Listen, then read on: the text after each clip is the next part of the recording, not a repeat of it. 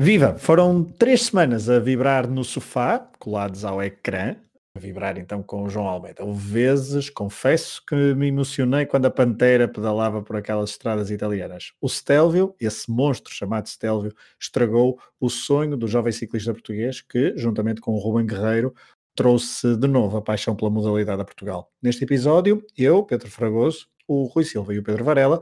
Vamos então os três dissecar este Giro de Itália épico e memorável. No final, falaremos de outro português com jeito para tirar o alvo. Sejam bem-vindos a mais um episódio do Desconto de Tempo, um podcast do projeto Hemisfério Desportivo.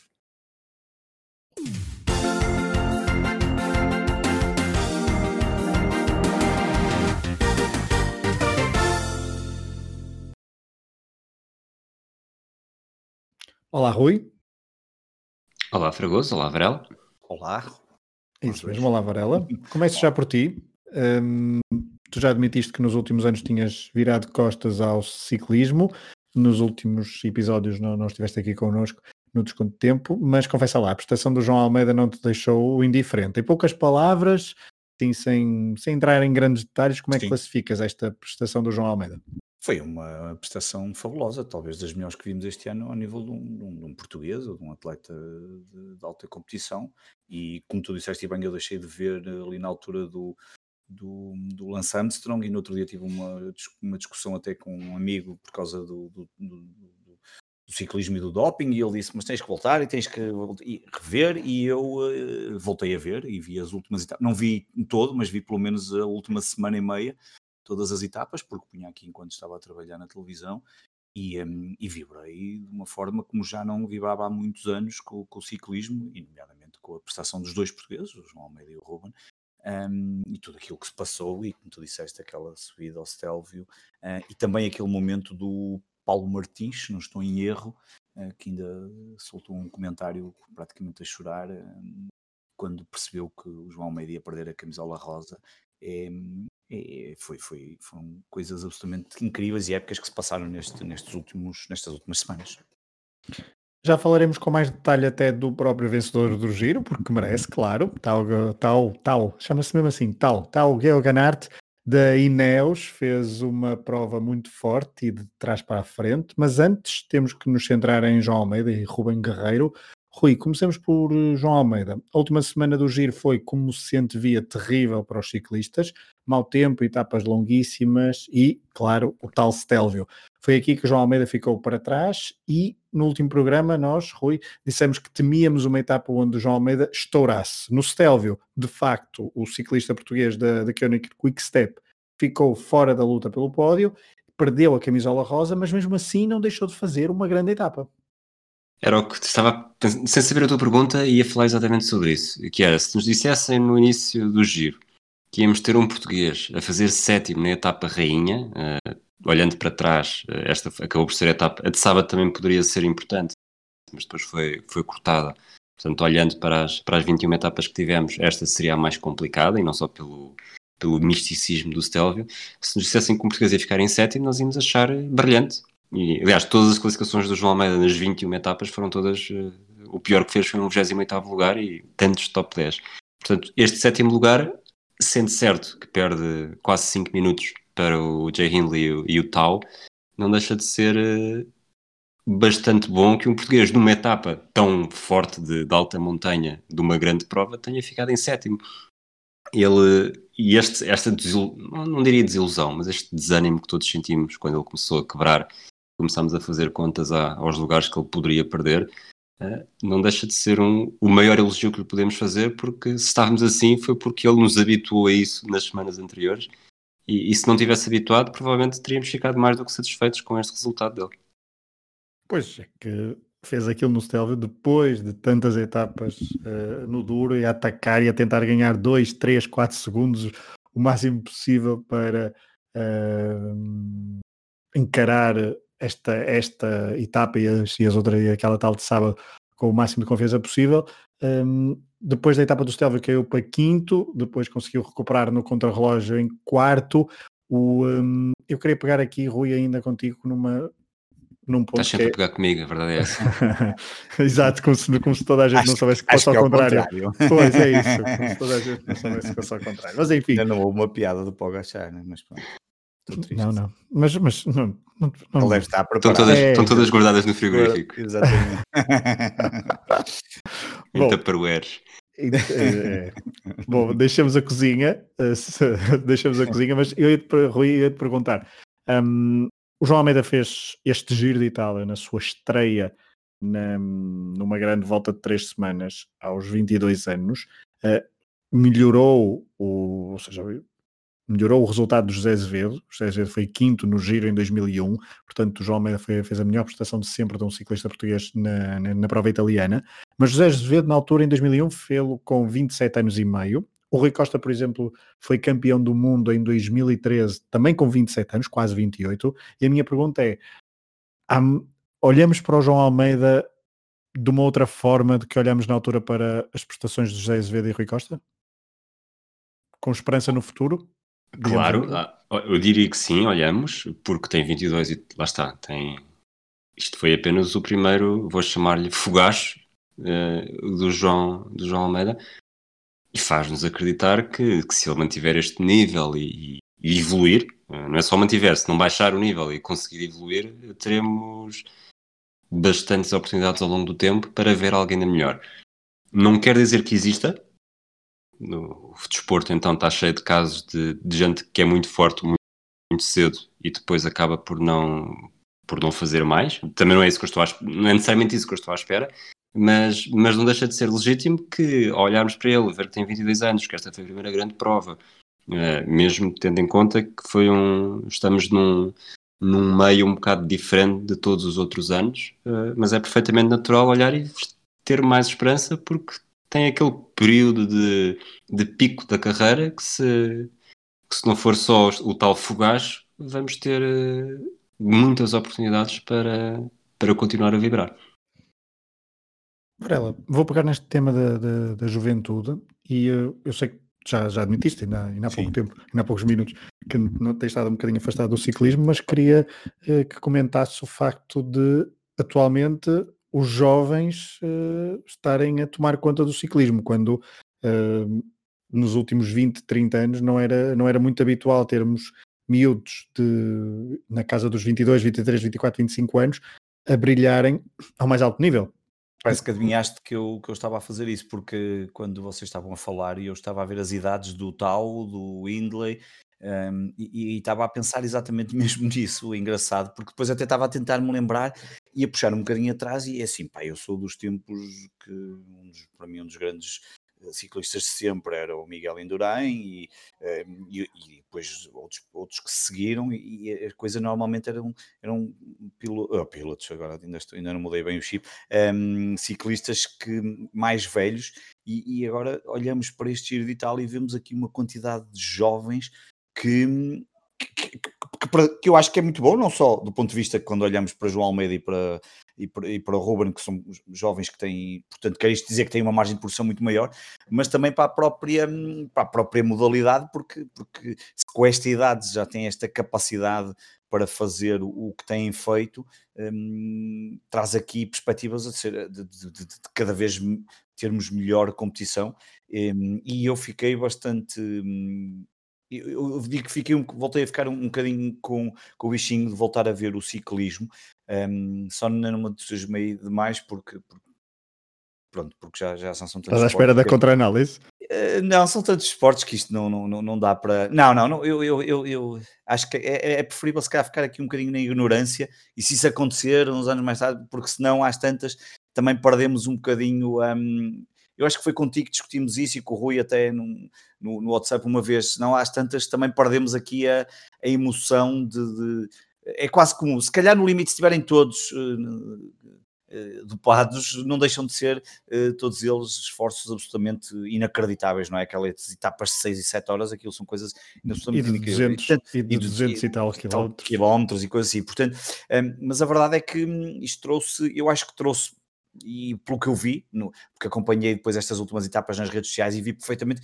que há uma quantidade de gente que estava, notava-se que estavam afastados porque não, não, não tinham esse conhecimento e, e, e, se calhar isto foi um momento muito interessante para, para, para voltarem a, a apreciar o ciclismo, porque o ciclismo, neste tipo de, de, de, ciclismo, eh, destas grandes provas, não é só o fantástico da, da competição que, que, tem, que foi boa, e estamos aqui a falar de, eh, foram diferenças muito curtas, 39 segundos para, que separou a vitória, ou 1 minuto e 29 para o terceiro, portanto aqui coisas muito curtas, é depois também toda a envolvência da, da, da, das próprias etapas e, cada uma, e da especificidade que cada uma delas tem, e daquilo que nós olhamos e ficamos maravilhados a ver aquilo, um, dos diferentes tipos de ciclistas, e portanto um, isso ajuda bastante. E fiquei curioso porque fui ver as idades e realmente é como tu dizes, isto, isto pode ser também uma garantia de, dos próximos tempos, sem dúvida. Só para dizer, Hart, um, 25 anos, o vencedor do, do Giro, Hindley 24, uh, Pogachar 22 e venceu o Tour, um, Bernal o ano passado também venceu o Tour com menos de 25 anos, portanto um, Rui, aquela camisola branca das competições que associávamos ao, ao melhor da juventude, uh, têm sido vários os casos em que os uh, líderes em várias etapas das, das grandes voltas uh, têm que partilhar as duas camisolas. Isso de facto é algo significativo nos últimos anos do, do ciclismo e não é. Uh, não é um facto que não, não, é uma, não é um acontecimento que vamos só atribuir ao ano 2020 e com, com o calendário todo trocado, porque isto já vem de trás. Sim, começou com o Bernal no Tour ano passado e, e esta, esta invasão da juventude é ok. O João Almeida ficou em quarto lugar, mas tem 22 anos, provavelmente podíamos pensar voltou para casa com a camisola branca. Não, ele, ele é quarto na geral e terceiro na camisola branca, o que também demonstra o, o impacto e a, e a, qualidade que tivemos dos jovens nesta, nesta grande prova. E, e, se formos ainda mais além, o João Almeida fica em quarto na, na geral, fica em terceiro na, na, classificação dos pontos, em terceiro na classificação da juventude. A única classificação que ele ficou um pouco mais abaixo, bastante mais abaixo, tivemos a ver por percentagem, foi na montanha que ficou em 20 e mesmo essa Portugal não deixou de fazer história também. Portanto, foi mesmo um, um giro uh, transversalmente muito positivo para Portugal. Nós começámos quase logo a falar disto na, na segunda 5 de outubro, dia da terceira etapa em que o João Almeida sobe ao primeiro lugar. Falámos um bocadinho sobre como poderia contribuir para trazer mais gente para, para ver ciclismo e o, o Varela está aí, mas não seja uma amostra para comprovar isso. E, e faz lembrar também, e tivemos os três no, no Grande Prémio de Portimão este fim de semana, vi muita gente a dizer, e com razão, aliás, eu próprio tive essa conversa num dos dias, que, que há muita gente, que foi muita gente ver a Fórmula 1 que não sabia muito daquilo, uh, pode ser pelo efeito de, de, ser uma prova em Portugal tantos anos depois, pode ser o efeito Drive to Survive, e, e realmente houve eu também eu não sou especialista, atenção, mas houve-se comentários que se percebe que as pessoas não percebem muito daquilo mas eu ainda assim prefiro ter gente, uh, cada vez mais gente a gostar de um desporto, cada vez mais gente a seguir um desporto, mesmo que comece de um, de um ponto de partida de não perceber muito, e do que, e a mesma coisa que se passa do ciclismo, do que ser um desporto de nichos que não chama a atenção de ninguém. E acho que nesse aspecto, e agora esquecendo a Fórmula 1, nesse aspecto o que o João Almeida e o Ruben Guerreiro fizeram pelo ciclismo em Portugal, eh, provavelmente vai ter um impacto eh, que vai durar décadas, não só o curto prazo das pessoas que vão ficar mais atentas ao ciclismo, mas do longo prazo que também falámos do, de ser um ciclista que inspira novas gerações de miúdos de 8, 9, 10 anos que foram seguindo as notícias, porque até o normalmente um bom barómetro é se os, se os jornais jornalistas e as, as, televisões, os canais jornalistas se falam disso no, no telejornal. E falaram, eles tiveram, tiveram em todo lado, houve aquela entrevista que eu não percebi se era foi uma com todos os jornalistas foram fazendo perguntas, ou se ele se sentou no autocarro durante três horas a responder a, todos os, a todas as solicitações. E o que é certo é que. Rui, desculpa interromper-te, mas hoje, estamos a gravar a 27 do 10, uh, o, o, João Almeida esteve num programa Salver da TVI de prime time da manhã, uh, daqueles, daqueles que são vistos por pessoas que habitualmente não, não ligam ou seja, a classe não é uma classe de espectador que liga muito a desporto, portanto, e que muitas vezes ciclistas lá, deve, deve ter sido, se não foi o primeiro, deve ter sido que é o segundo ou o terceiro, portanto, um, e comprova exatamente aquilo que estavas a dizer. É, é, se bem que é isso, se formos a ver que o público-alvo são, são pessoas de terceira idade, temos muitos, pelo menos o, o público masculino e mesmo um bocadinho do feminino, habituou-se a ver, uh, lá está, é da geração de, de Joaquim Agostinho e afins. Mas, mas não deixa de ser algo que provavelmente gente que não estava ligada mesmo minimamente ao ciclismo há anos e anos, e isto não sei se a pandemia ajudou, se não ajudou, mas tivemos o país. E viu-se no Twitter também. O Twitter, é um, o Twitter também é uma bolha só, mas muito mais gente a falar sobre ciclismo, gente que nunca tinha falado de ciclismo, gente a querer saber quanto é que eram as etapas, gente a sofrer quando o João Almeida quebrou.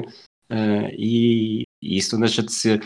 Há quem, há quem possa dizer que é um bocadinho de, de patriotismo bacoco, mas uh, este patriotismo bacoco a ser não me incomoda nada. Acho, acho bem que comunidades destas uh, chamem cada vez mais público, tenhamos cada vez mais gente a ver e interessar-se. Até porque é assim, e foi assim que a Espanha evoluiu com, depois dos Jogos Olímpicos de Barcelona, no pré-Jogos Olímpicos. São, são países como Portugal aumentam a sua cultura desportiva, contêm grandes exemplos que acabam por ser um bocadinho isolados. Uh, neste caso não foi, foram dois, mas uh, e na Vuelta também temos vários portugueses.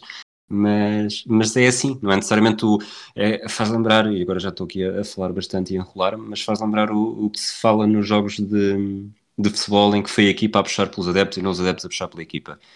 Se, se tivéssemos uma verdadeira cultura desportiva em, com, com apoios a sério e ao longo do tempo, e não estou aqui a criticar se há apoios em Portugal ou não, mas se fosse isso, eram, eram os adeptos que puxavam pelos novos, pelos novos jogadores e novos atletas. Assim vamos tendo um atleta aqui, um atleta ali, que puxa pelos adeptos e só pode trazer coisas positivas, nada de negativo. Varela, o, o Giro de Itália não fica só marcado, obviamente, a nível de Portugal, e uh, o Rui já, já estava a falar um bocadinho disso, do Ruben, do, não fica só marcado pelo João Almeida, pela classificação e pelos 15 dias, foram 15 dias de, que ele vestiu a camisola rosa. Foram, foram dias incríveis, foi claramente uma das figuras principais do, do Giro. E só para relembrar que o vencedor do Giro não vestiu uma única vez uh, a, camisola, a camisola rosa, a não ser no pódio em Milão. Exatamente. Um, mas também há verdade, eh, temos que destacar o, o, o Rubem Guerreiro, que é a primeira vez que um português uh, conquista uma camisola uh, numa grande volta, no caso a camisola da montanha. Um, não sei se concordas, mas apesar de não ter tido o impacto do, do João Almeida, e acho que a nível de importância fica um degrau abaixo, mas, mas, é, um uh, mas é um feito incrível. É, é porque normalmente nós. Uh, aliás, tu próprio acabaste de dizer, não é? É a primeira vez que acontece na história do ciclismo em Portugal, que eu não sei quantos anos é que terá, mas certamente terá muitos anos. Um, mas a verdade é que é um feito obviamente que estava um bocadinho ofuscado, um bocadinho, quer dizer, foram 15 dias por algo que a certa altura, se calhar os mais céticos não, nem estavam, olhavam para aqueles dois, três dias com o João Almeida com a camisola e pensariam, bem, qualquer dia ele perde isto, acabou e pronto, e vai por ali abaixo. Um, ou pelo menos não está ali em cima a lutar pelas principais posições, e o Ruben foi fazendo ali um, um trajeto muito interessante que acaba por depois ter o prémio uh, final de vencer o prémio da montanha e a camisola azul, e portanto é um feito hum, extraordinário. Eu eh, concordo contigo, um, um degrau ali atrás do que João Almeida fez, sem dúvida, um, porque foi uma prestação. Eu, eu, acho que li no outro dia, já não me recordo ao certo, que era tanto tempo, acho que aquilo são meia dúzia de ciclistas que tiveram tanto tempo a camisola rosa um, na história do, do, do, giro, não é? Ele teve que Sim, dias, são, são, são, é, são, é, um grupo, é um grupo muito restrito. Cinco ou seis, era assim uma coisinha muito, mesmo muito restrita no, no na quantidade de, de, voltas à Itália que já, que, já, que, já, que já temos. E portanto é um feito fantástico e que ficou ali um. Não, não, eu acho que não ficou esquecido, mas, mas um, talvez aí para os amantes de ciclismo não ficou esquecido as pessoas esses estavam completamente empenhados e, e, percebiam que havia ali dois portugueses que estavam um, a, a, a, fazer algo de, de, de incrível, um, mas, mas para os outros, se calhar, só, só estavam mais focados no João Almeida e esquecendo sempre que o Ruben estava a fazer ali um trabalho absolutamente fantástico e que teve esse prémio. E portanto, é, foram, foram dois grandes ciclistas e dois momentos históricos para, para Portugal. Rui, o giro foi decidido, tal como no Tour, uh, num contrarrelógio. Uh, não foi na última etapa no Tour, aqui foi na última etapa, porque no Tour de França uh, acaba sempre com a, com a célebre etapa um, dos Campos Elíseos. Um, aqui, obviamente, que Hart tinha muito mais favoritismo em relação a Hindley, mas também não deixa de ser engraçado uh, ver esta, esta incerteza até ao fim. Foram dois, uh, não sei se depois também queres fazer um bocadinho, um bocadinho só da tática da Sunweb, que foi muito comentada, mas falamos aqui muito no último episódio de Vilko Kelderman. Um, se calhar não, não esperaríamos que estes dois uh, ciclistas, um da Ineos, que teve uma equipa incrível na, no giro e que também está na, na Vuelta a fazer eh, uma, uma boa prestação, uh, talvez a limpar a imagem que deixou no, no Tour de France, mas uh, dizia, nos últimos episódios não tínhamos focado muito nestes ciclistas, porque víamos Wilco Kelderman como maior ameaça, a verdade é que o Stelvio também uh, passou fatura no ciclista holandês. Passou, e pediste-me para falar da estratégia também, e eu quase que só, a partir daí fiquei-me logo nessa parte, eu não sou especialista, sou, sou, sou especialista de adepto, é, é, gosto de ver, mas, mas não peçam. Então, quando começam isto desde sempre e nunca vai mudar, quando começam a falar em, em pedaleiras e a mudança que leva, não, não contem comigo, porque isto burro olhar para um palácio, não vale a pena. É como, so, é como alguém, dois, é como alguém que abre, que abre o frigorífico e quer comer tudo o que lá está dentro e não se consegue, não se consegue decidir. Portanto, não, nem que me ensinem, acho, eu acho que mesmo ensinando, não, já sou velho o suficiente para não perceber um, nada daquilo, só para não usar outros termos. Mas depois, olho para a classificação geral e vejo que o Kelderman termina uh, a corrida a 1 minuto e 29. E pergunto-me, será que se o Windley ficasse para trás, tendo em conta que não foi o Windley e o, o Tau uh, a puxar na, na, etapa do Stelvio e havia o, o Ron Dennis, não sei se, se os dois juntos da Sunweb, se, portanto, se o Hindley ficasse para trás com o Kelderman, se o Kelderman conseguiria fazer uh, 1 minuto e 29 melhor naquele dia. Uh, sobretudo porque depois quebrou nos dias seguintes também. Eu acho que mesmo no dia do, do contrarrelógio não está melhor do que, do que o tal. Não uh, está, mas é por uh, 3 segundos. Portanto, isso também não faria diferença. Pá, concordo, concordo, quer dizer, aceito que digam que a estratégia foi muito errada mas olhando para os números, não sei se faria assim tanta diferença uh, eu, ter alguém. Eu, eu na altura um, aceitei muito bem a tática da Sunweb porque por causa do ponto de vista que é e eu, eu acho que eles identificaram o tal Geo Ganart como o principal adversário e como alguém que estava mesmo muito forte na montanha. E ele de facto estava muito forte na montanha, uh, defende-se muito bem no contrarrelógio e por, e por isso fez. Um, e por isso identificaram aquele, aquele, aquele alvo. E o Indley, que estava muito bem na montanha, não estava tão bem na, um, e que não é tão forte, por exemplo, no contrarrelógio, obviamente que tentou minimizar estragos futuros. Eu acho que foi um bocado por aí. Percebo que se critica em parte, mas uh, no momento tem que se decidir, decidiram por, uh, por aquilo. A verdade é que até o Ganart foi uh, o mais forte, venceu o Giro de Itália. falávamos há pouco de João Almeida, que estava na sua estreia de voltas de três semanas. Ganart já tinha corrido duas voltas, foi o seu segundo giro. Inley, uh, praticamente a mesma coisa, creio que foi o segundo giro de, de Inley, exatamente, e já tinha corrido a, a Vuelta à Espanha o ano passado, portanto já tinha um bocadinho mais de experiência, mas este ciclista da, da Ineos, britânico, e os britânicos nos últimos anos têm tido vários vencedores, cá está mais um, uh, londrino, um, Rui, um, é engraçado também ver, ver ciclistas britânicos que nós crescemos uh, ali nos anos 90 e no início dos anos 2000. Não, não sei, te lembras-te assim de algum britânico muito forte que pudesse, que tu imaginasses que 20 anos depois uh, tivéssemos uh, três, já não lembro, três, quatro, quatro ciclistas a vencer grandes voltas de três semanas? Eu acho que na altura em que nós víamos, não. Havia um outro irlandês, mas também não eram, não eram. Mesmo na altura do Lance Armstrong, acho que ele tinha um, Nicolás Rocha, acho eu, uhum. uh, sem, sem certeza. Uh, mas não, nada, nada deste género, e mesmo antes, pronto, nos anos pré-90, pré uh, também houve um ou outro, mas nunca a este nível, houve claramente a aposta que está, que está a dar resultado. E olhando para, para estes favoritos que, que estiveram a lutar pelo pódio com, com o João Almeida, sinceramente, dos três, dos três que ficaram efetivamente no pódio, uh, aquele que menos me incomoda que, que tenha vencido é precisamente o Tau, não só porque tem um nome brilhante, tanto que, que nos faz dizer mais vezes Tau do que todo o nome, mas, mas também por. Eh, não sei, acho que o, toda a dinâmica da Sunweb não. Não ajudou. Era, não, ajudou. É, não ajudou, não ajudou, exato. E a Ineos surgiu, portanto, a Ineos, que é a antiga, a antiga Sky, surgiu de uma forma muito diferente do registro a que estamos habituados. Não foi uma vitória de equipa.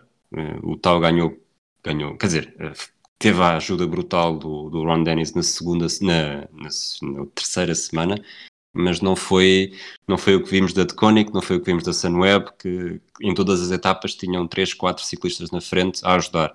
Uh, o Tal foi fazendo as coisas sozinho, foi à luta, a equipa ele, ganha sal... ele venceu Ele venceu duas etapas, desculpa, ele venceu duas etapas, mas ele, por exemplo, ali no, no final da segunda semana, quando foi o contrarrelógio, uh, o segundo contrarrelógio do, do giro, ele estava em décimo primeiro, portanto, nem no top 10, ele uh, subiu paulatinamente desde o top 20, mais ou menos, até ao, até ao top 13 e depois conseguiu concluir no, no com a camisola rosa, uh, mas foi assim alguém que veio de trás, de mansinho, ele tem um ar bastante simpático e bastante um, fofo, posso dizer, e, uh, mas uh, a, pedalar não é nada fofo e foi uh, montanha fora ganhando posições.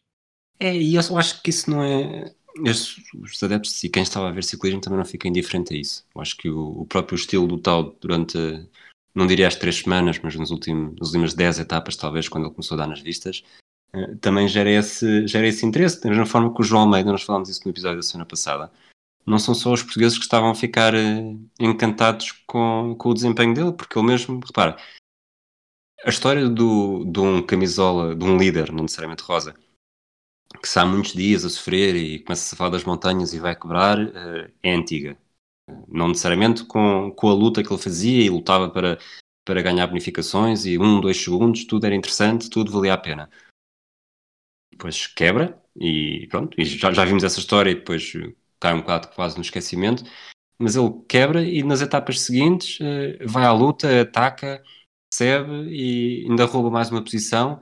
É, é um ciclista que eu diria sobretudo porque está a aparecer agora, ainda não, há, não tem anticorpos nenhums, que cria uma empatia muito grande com os adeptos porque gostam daquele estilo de ciclismo de alguém que, que não perdeu uma única oportunidade para, para chegar a algum lado. Não é, não é como aquelas edições altamente aborrecidas do Tour, em que a Sky domina e depois já sabe que é o Froome e depois o Quintana não ataca, depois também tem medo de ficar para trás.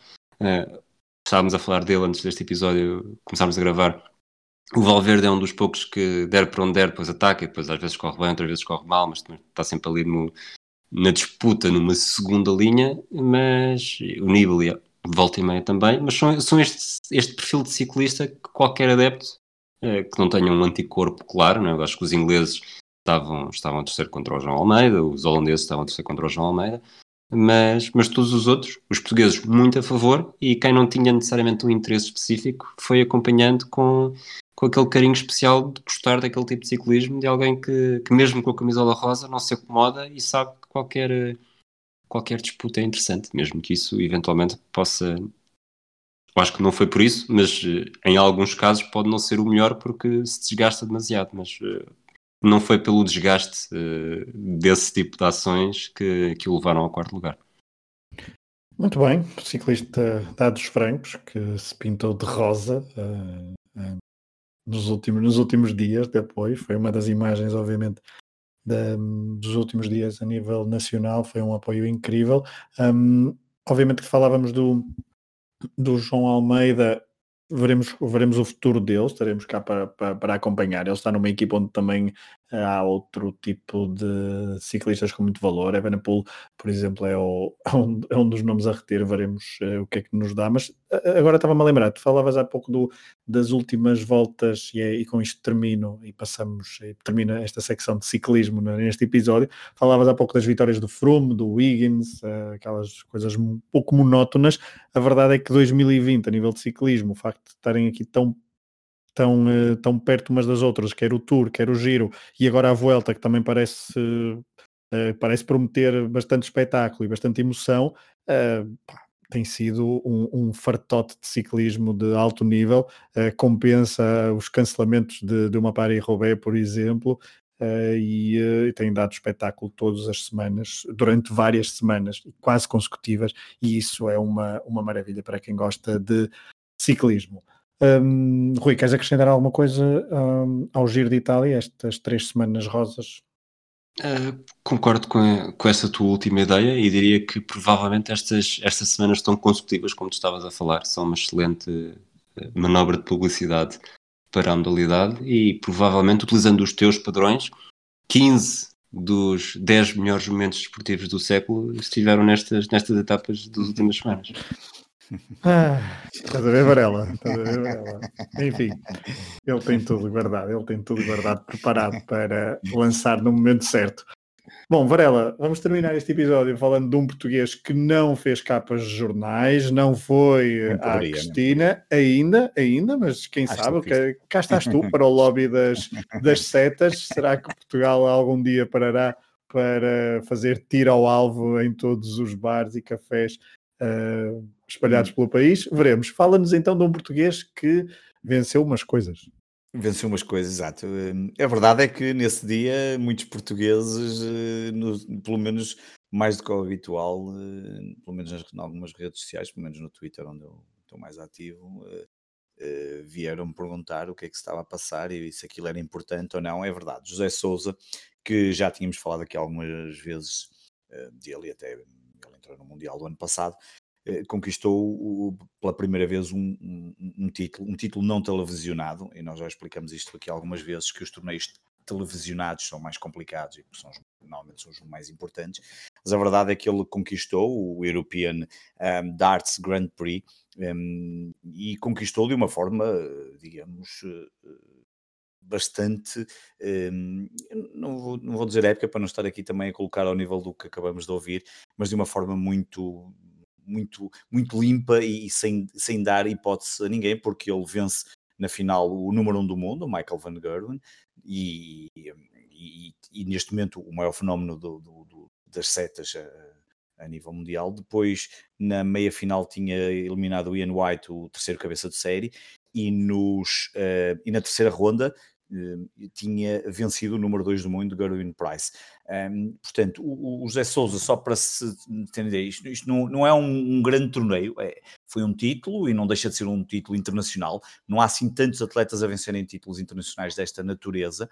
Um, um título que lhe valeu 25 mil libras, mas mais importante do que isso, um, a PDC, que é quem organiza todo este, todo, todo, todas estas provas a nível mundial, um, tem este torneio que ele venceu, está incluído naquilo que ele chama o European Tour e que tem um interesse uh, grande e por isso esta vitória, neste caso, trouxe-lhe, abriu-lhe portas para um outro grande torneio que vai acontecer já esta semana.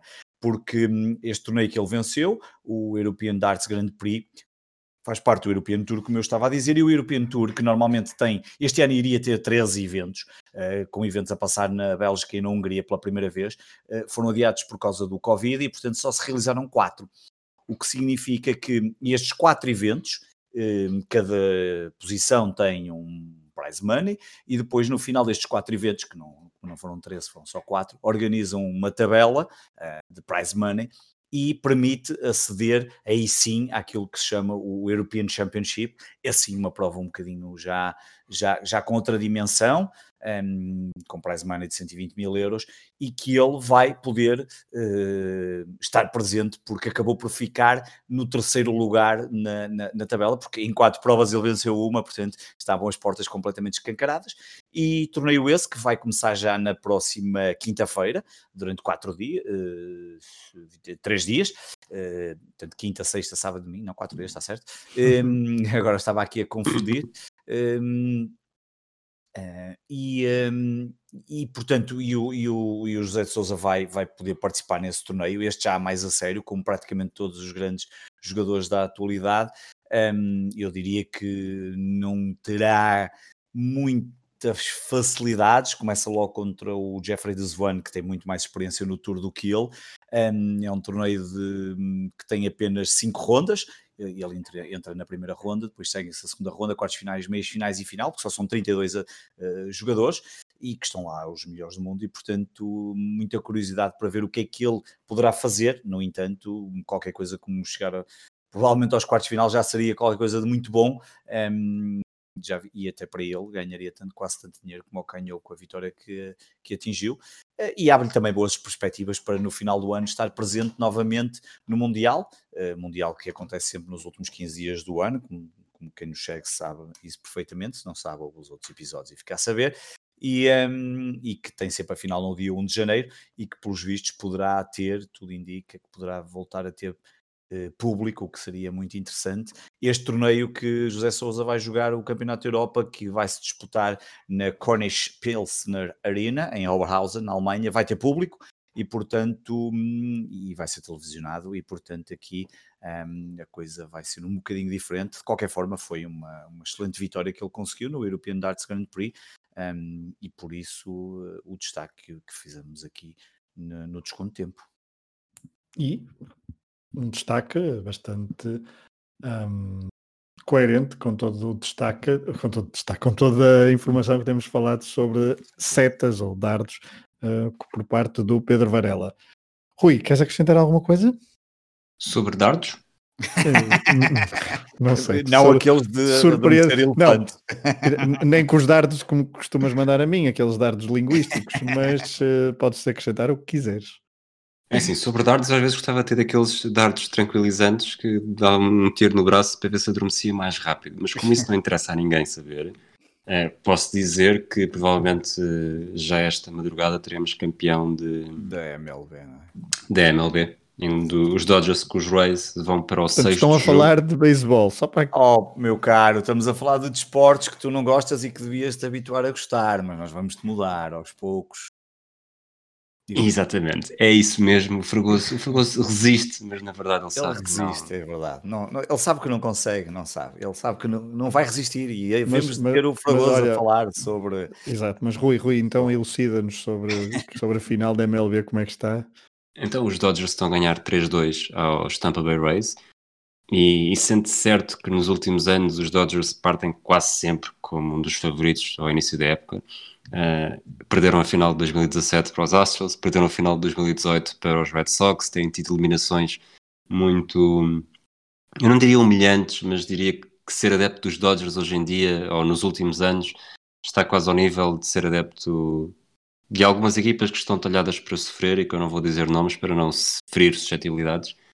E, e agora estão apenas uma vitória uh, do título e é, eu acho que se, eh, são favoritos, e eu descrevi isto outro dia no Twitter, é, são favoritos, por isso há alguma diferença. Mas, mas para o Clayton Kershaw, que é o há muitos anos o, o pitcher mais, mais decisivo da equipa de Los Angeles e, e, que também tem somado exibições para esquecer, sobretudo nos momentos, nos momentos mais importantes. É, para ele, se, se vencer este ano, sobretudo depois de momentos em que acaba a chorar depois nas, nas, eliminações, exatamente por aquela frustração de não conseguir, quase como se fosse uma maldição, será um bocado ao nível, e aqui uh, as pessoas perceberão mais, mais facilmente, até tu, que não gostas de esportes americanos, mas faz lembrar um pouco como aquele peso que saiu de cima dos ombros do LeBron James quando venceu o título em Cleveland em 2016. Uh, eh, sendo, lá está, Cleveland não era favorito contra Golden State, virou 3-1 para 4-3 e tem esse lado histórico que, que este não terá, mas, mas para quem gosta daquelas, daqueles alívios de carreira uh, que acabam depois por dar filmes e, e que já no ano passado. Foi um alívio depois de um abafo, não foi? que já tivemos no, no ano passado, com o, quando os Capitals venceram finalmente e o Ovechkin pôde finalmente festejar um título.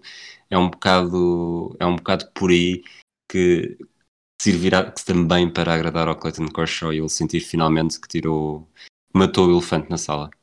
Sinto que falaste chinês durante algum tempo para o Pedro Fragoso, mas, mas, hum. mas foi, foi muito não, bom. Já, foi, já foi chinês, agora já é foi. só ucraniano. ucraniano. O jogo é a partir da meia-noite, Rui, não é? É mais coisa, menos coisa. Meia-noite e oito, sim. Meia-noite e oito, os... exatamente. Eu estava agora a ver aqui meia-noite e oito, não é? Para ser mais preciso.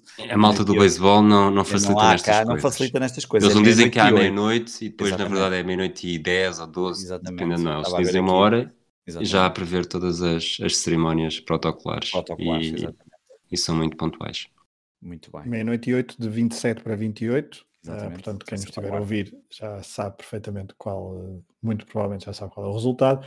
Mas fica então concluído mais um episódio do Desconto de Tempo, depois de falarmos com maior destaque então para um, a participação de João Almeida e Rubem Guerreiro no Giro de Itália, um giro, uma prova da qual falamos nos últimos episódios e que obviamente teríamos que voltar a ela.